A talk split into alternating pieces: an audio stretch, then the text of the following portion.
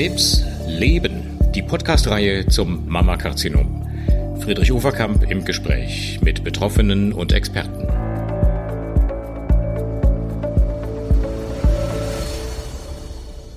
Hallo, liebe Patientinnen, liebe Betroffene, meine Damen und Herren, liebe Podcast-Freundinnen und Freunde, darf ich vielleicht sagen. Ich freue mich sehr, dass Sie wieder eingeschaltet haben und äh, darf heute Frau Professorin Nina Ditsch aus Augsburg begrüßen. Hallo, Frau Ditsch, ich grüße Sie.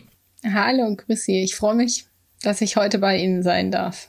Ja, schön, dass Sie da sind. Wir haben uns verabredet zu einem Podcast über ein Thema, was nicht so häufig ist, aber wichtig, nämlich Brustkrebs in der Schwangerschaft. Es gibt ja, wenn man so will, drei Szenarien. Es kann sein, dass ähm, eine Schwangerschaft während einer Erkrankung auftritt oder eine Erkrankung während einer Schwangerschaft diagnostiziert wird oder dass eine Schwangerschaft nach einer Brustkrebserkrankung auftritt.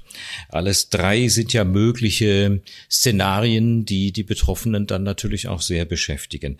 Was ist denn die genaue Definition, Frau Ditsch, von Schwangerschaft assoziiertem Brustkrebs?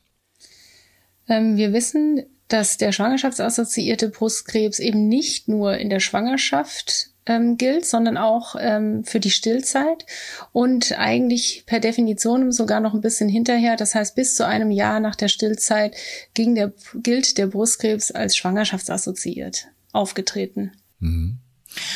Und wenn jetzt eine Patientin beides sozusagen gleichzeitig hat, dann stellt man sich natürlich als allererstes die Frage, wann ist das Risiko für den Embryo am größten? Das ist eine sehr gute Frage. Ich kann ähm, dazu auch besonders gut antworten ähm, als Gynäkologin und eben auch verantwortlich für die Onkologie, vor allen Dingen jetzt mit Schwerpunkt im Brustbereich.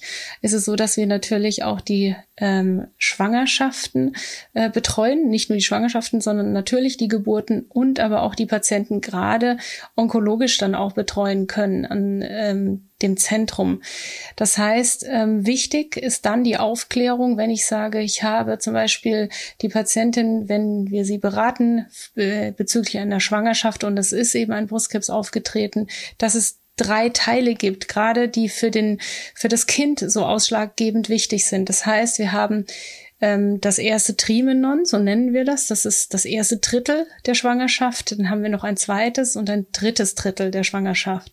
Und in diesen drei Dritteln ist jeweils ähm, ein bisschen eine Verschiebung vielleicht für die Relevanz des Kindes eben, wie Sie jetzt gefragt haben bezüglich des Embryo. Das heißt, in der ersten Phase, nämlich im ersten Trimenon, ist das Kind am meisten gefährdet. Warum? Weil wir wissen, das nennt sich Embryogenese. Das heißt, das Kind entwickelt alle wichtigen Organe, die Anlagen in dieser Zeit. Und da besteht eben eine besondere Sensibilität für eben als, also als Angriffspunkt für eben Therapeutika, die zum Beispiel in der Schwangerschaft ähm, zum Brustkrebs, zur Brustkrebstherapie eingesetzt werden. Also wir müssen ein bisschen eben als Gynäkologen das mit im Auge behalten, wann der Zeitpunkt ist, ähm, in welcher Schwangerschaftswoche die Patientin ist, um adäquat dann zu entscheiden, welche Therapie wir einsetzen können. Das Schöne ist daran, ähm, wir wissen mittlerweile, dass die meisten Therapien früh anfangen können, außer natürlich jetzt, wo man sagt, wir würden die Chemotherapie vermeiden im ersten Drittel. Wir können aber in diesem Fall zum Beispiel zuerst mit einer Operation beginnen und dann die Chemotherapie in die beiden letzteren äh, Trimester sozusagen verschieben und dann eben die Patientin genauso adäquat behandeln. Gilt das, was Sie für die Chemotherapie gesagt haben, analog auch für eine Antihormontherapie oder für eine zielgerichtete Therapie ähm, oder für eine Immuntherapie? Das ist eine sehr gute Frage. Ähm, wir würden antihormonell nie in der Schwangerschaft ähm, die Therapie beginnen. Ähm, das heißt, gerade die Schwangerschaft ist ja sehr mit den fraulichen Hormonen vergesellschaftet. Und ähm, hier sage ich jetzt mal, ein Chaos durch eine Antihormontherapie reinzubringen, würden wir auf jeden Fall vermeiden. Das kann man ganz klar beantworten. Wir wissen von Einzelfällen, ähm, dass Antikörpertherapien gegeben wurden, die wohl keinen größeren Schaden anrichten. Trotzdem können wir das derzeit nicht empfehlen. Das heißt ähm, aber auch, gerade für uns Ärzte, ähm, wir sind angehalten, weitere Untersuchungen und vor allen Dingen ähm, diese Patienten alle zu sammeln, dass wir weltweit uns äh, zusammentun können, um dann wirklich Therapeutika herausfinden zu können, gerade wie Sie jetzt auch ansprechen für die Immuntherapien, für die wir derzeit noch gar keine Empfehlungen geben können. Das heißt, wir dürfen sie derzeit noch nicht einsetzen in der Schwangerschaft. Mhm. Ähm, da werden wir sicher in den nächsten Jahren weiterkommen. Aber wir haben auch lange gebraucht, muss man sagen, da es so selten vorkommt, diese Erkrankung. Ähm, in der Schwangerschaft haben wir lange gebraucht, um sehr viele Daten so statistisch sinnvoll auswerten zu können, um klare, wirklich klare Empfehlungen aussprechen zu können. Mhm. Ähm, Sie sagten, das erste Drittel, das erste Trimenon ist das sozusagen mit der größten Gefahr durch ähm, äußere Einflüsse. Letztendlich sind es ja immer Medikamente, die in irgendeiner Weise die Zellteilung beeinflussen. Aber das gibt es ja zum Beispiel auch bei Diagnostik. Ultraschall ist harmlos, aber was ist zum Beispiel, wenn man bei einer Patientin ein Knochenszintigramm machen müsste oder ein Computertomogramm?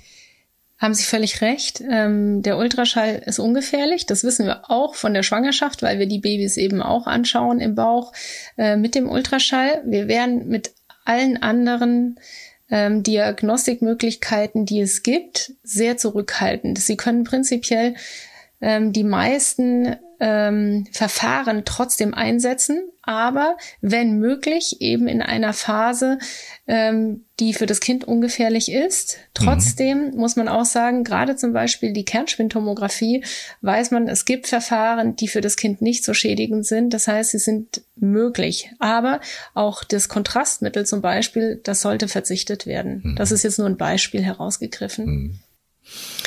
Ich muss gestehen, als internistischer Onkologe habe ich, obwohl ich sehr, sehr viele Patientinnen mit Brustkrebs behandelt habe, eine Schwangerschaft währenddessen so gut wie nie erlebt. Es waren wirklich nur Einzelfälle, naturgemäß. Sie sind äh, geschäftsführende Oberärztin in einem gynäkologisch-onkologischen Zentrum.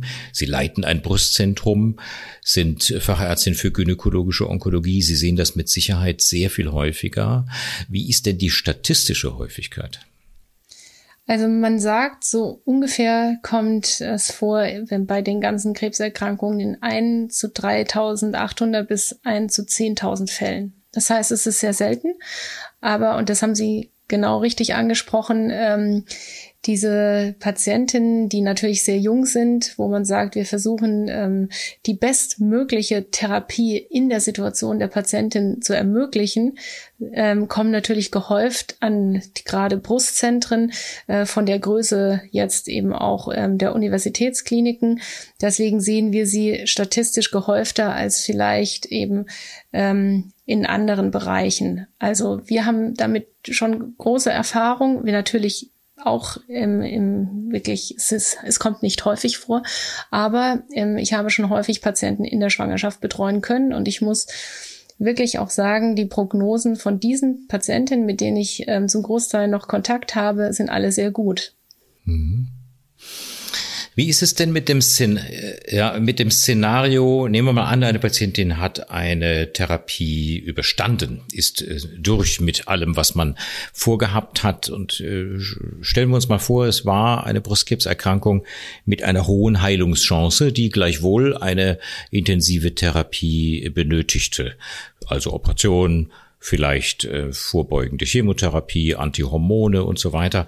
Und irgendwann ist es zu Ende. Ab wann gilt man denn dann wieder als ungefährdet und sozusagen so ganz normal wie, wie eine Schwangerschaft, ohne dass vorher eine Krebserkrankung abgelaufen war?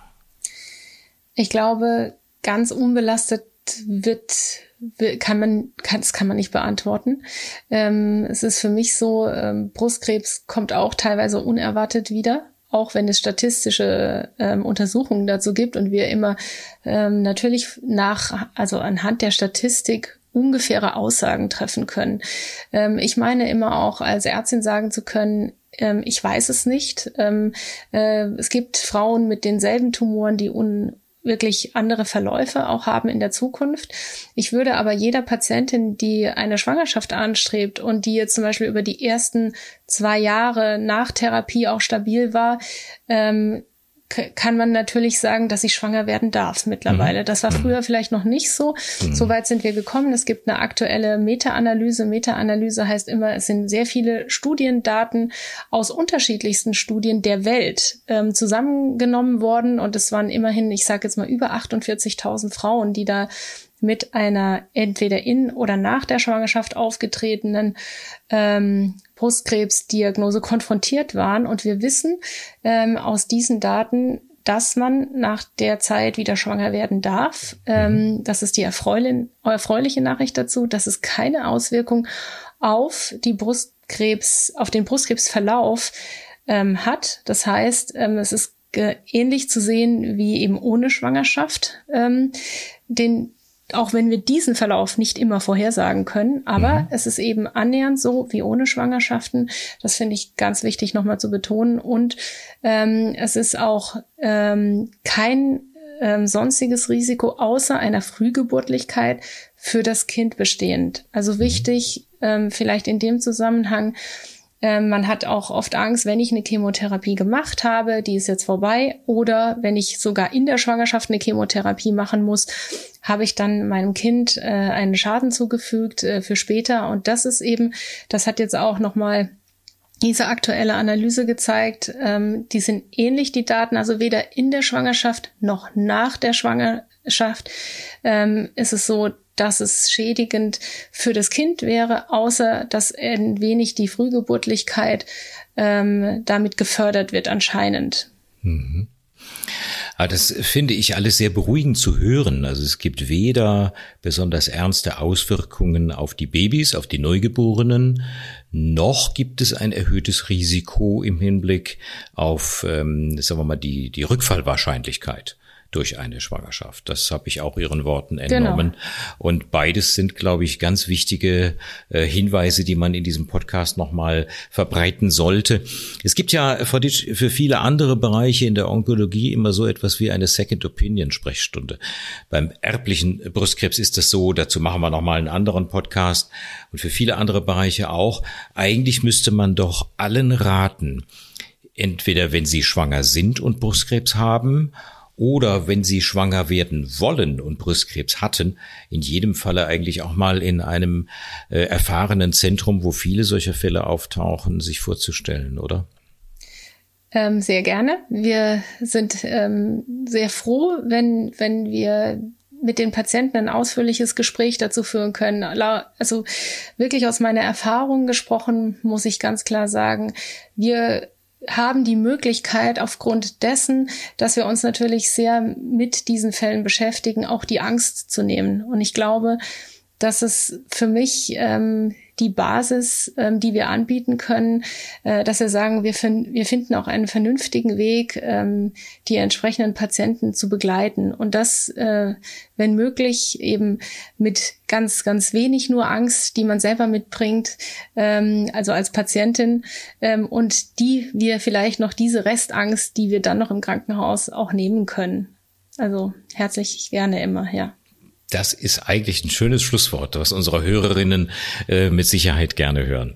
Ich danke Ihnen ganz herzlich für das Gespräch heute, dass Sie bei diesem Podcast dabei waren. Ganz liebe Grüße nach Augsburg und einen schönen Tag noch. Tschüss. Ja, vielen Dank. Auch Grüße zurück. Tschüss.